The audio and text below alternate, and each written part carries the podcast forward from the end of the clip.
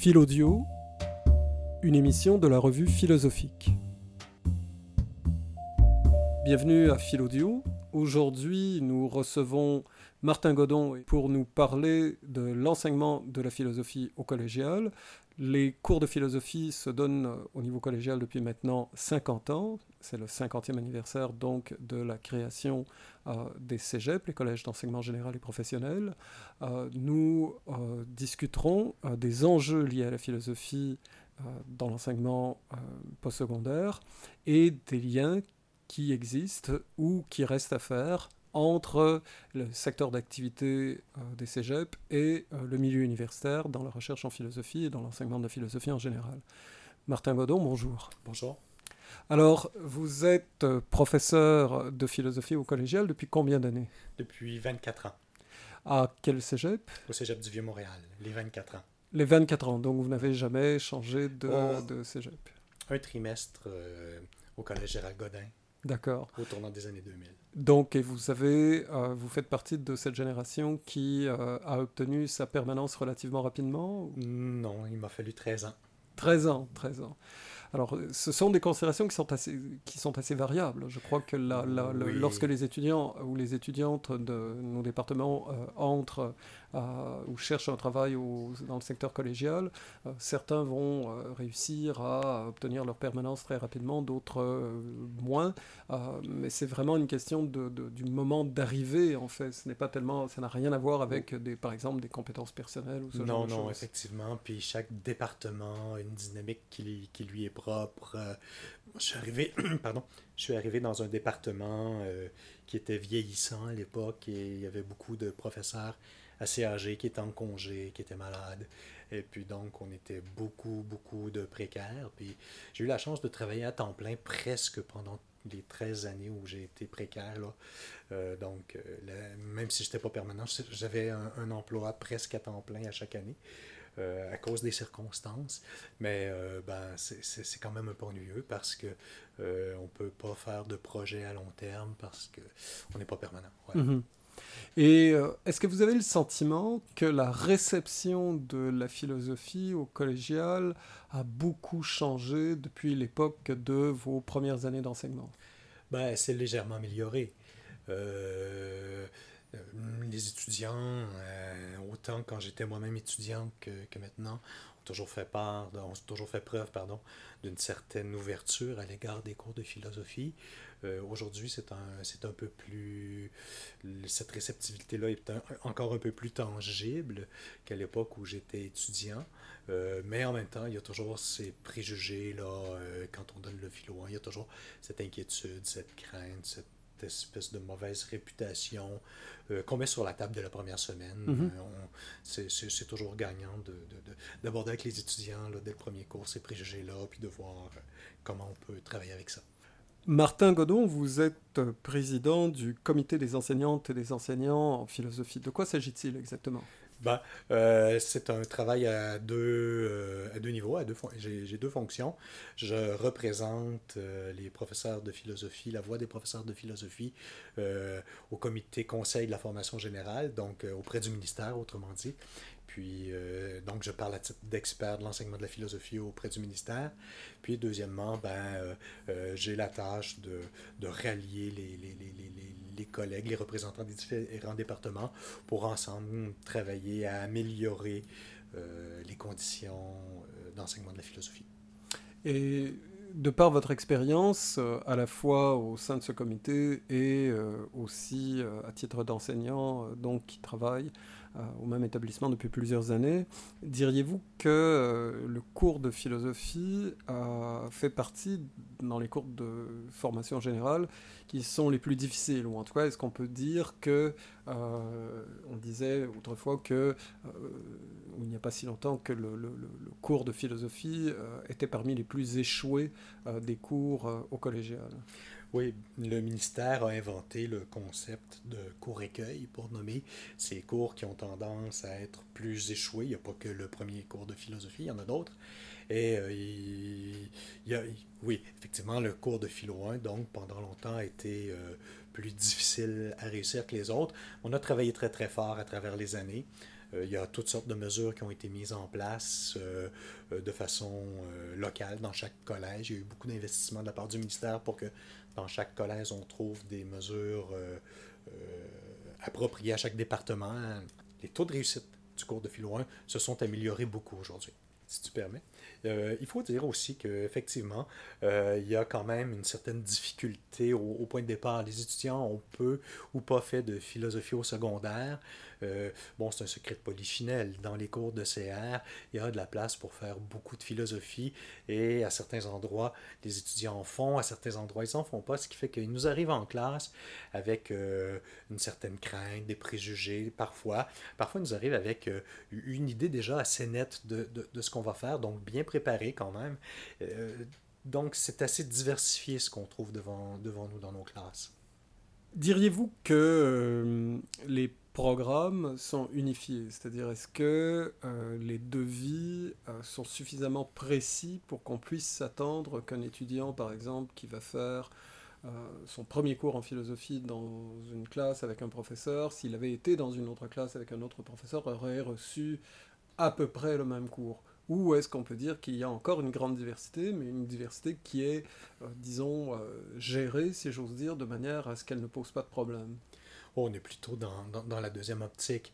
Euh, il y a des devis, des devis qui sont quand même assez resserrés, euh, mais euh, on tient notre liberté pédagogique pour différentes raisons.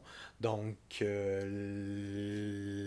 l'étudiant va, va, faire la même démarche au bout du compte d'un point de vue formel euh, peu importe le, professeur, peu importe le, collège qu'il va fréquenter. Mais euh, il, va passer il peut passer à travers des textes et euh, une problématique assez différente d'un départ suivant qui va étudier au Vieux-Montréal, par exemple, ou à Sept-Îles, ou à Édouard-Montpetit. Donc il n'y a pas, par exemple, des périodes historiques qui sont assignées à chaque cours?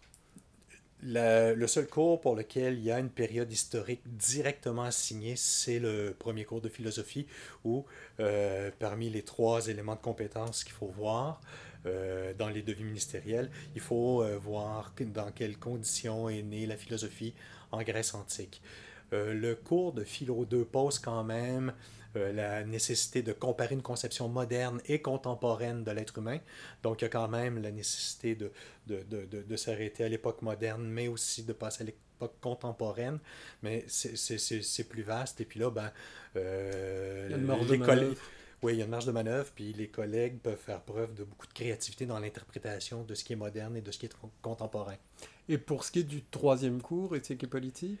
Alors là, il n'y a pas de périodisation de, de, pointer du doigt, mais c'est certain que plus dans le cours d'éthique et politique, plus on travaille sur des, des problématiques contemporaines, plus c'est facile de faire voir, la, de faire sentir aux étudiants la pertinence de la démarche. Mhm, mhm. C'est certain. D'accord, donc vous diriez que c'est peut-être dans ce troisième cours qu'on pourrait vérifier le plus d'éléments en philosophie contemporaine, par exemple?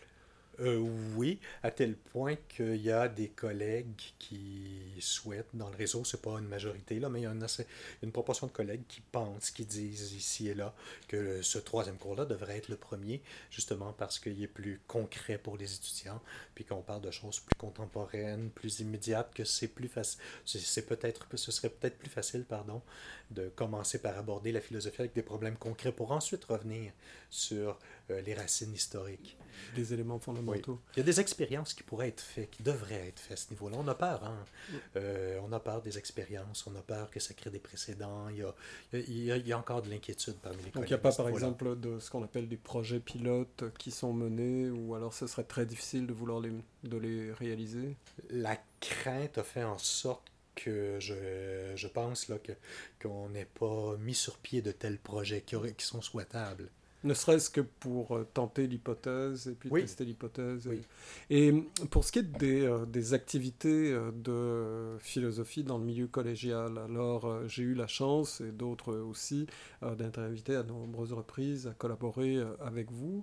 ce qu'on voit, c'est qu'en fait, il y a une vitalité extraordinaire de la philosophie dans le milieu collégial, en dehors de, du simple enseignement de la philosophie.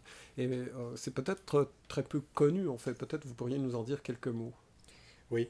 Euh, en effet, la, la, vitalité est exceptionnelle dans chaque département ou presque. il y a plusieurs activités parascolaires. Donc qui ne sont pas directement liées au travail fait en classe ou plus ou moins liées au travail fait en classe.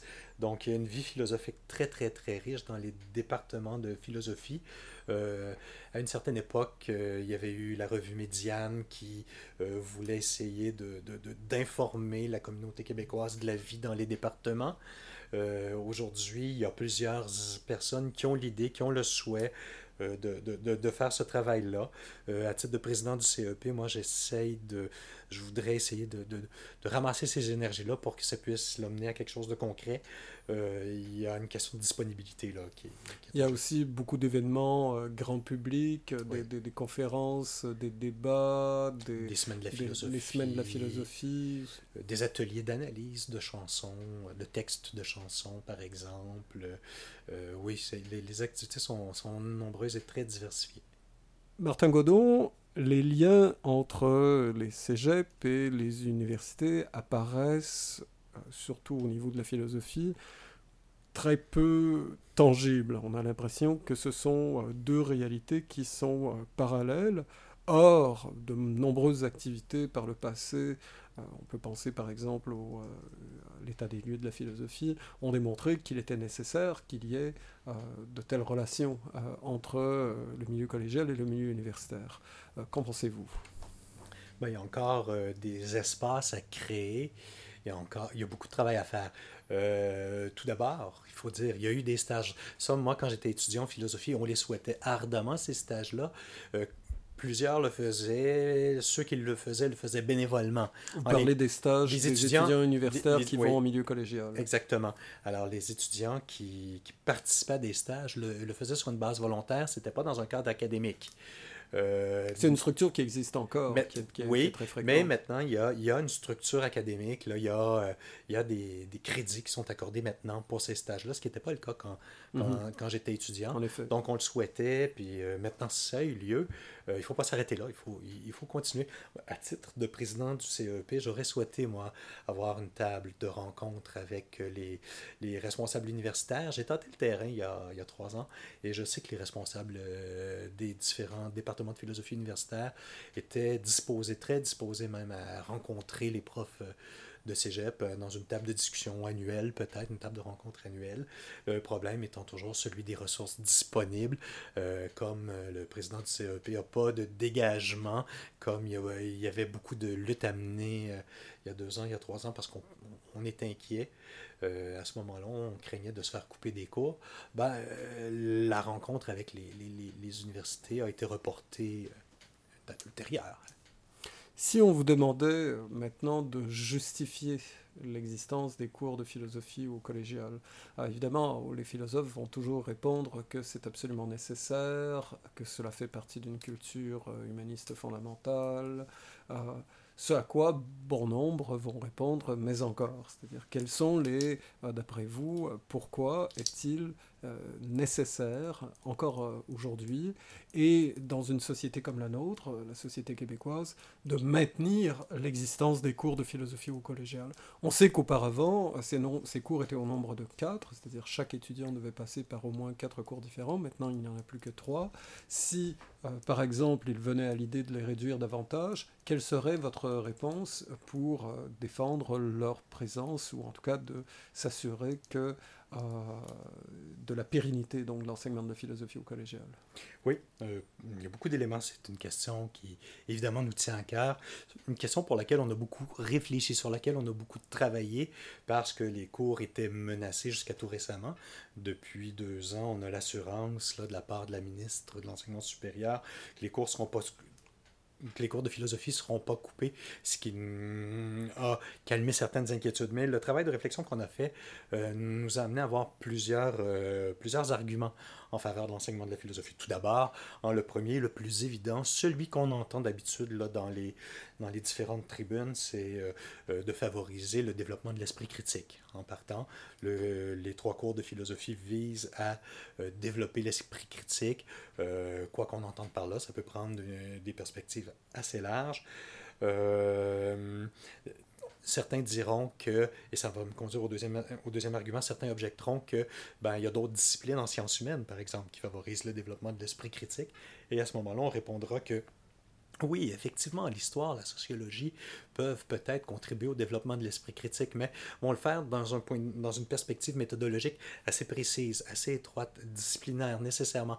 Alors qu'en philosophie, on va traiter les problèmes d'une façon beaucoup plus générale. Transversale. oui, de, de, façon transversale, puisque ce qui est acquis par la démarche philosophique est justement récupérable mm. à, à, l'intérieur des autres disciplines, au collégial, mais aussi à l'université. Hein.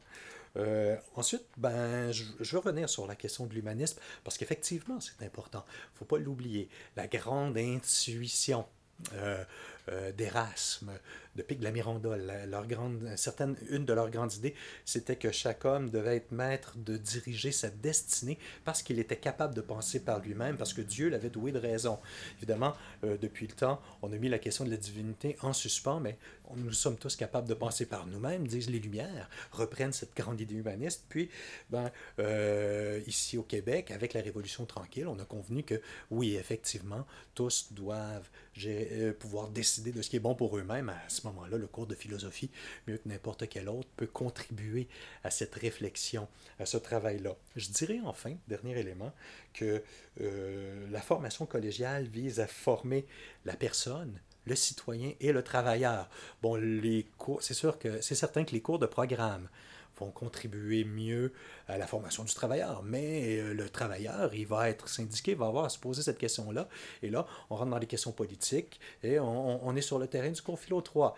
Euh, pour ce qui est de la formation de la personne et du citoyen, ben là, euh, je pense que la contribution du cours de philosophie sur le questionnement quant à savoir qui suis-je, que puis-je faire, devient assez évident.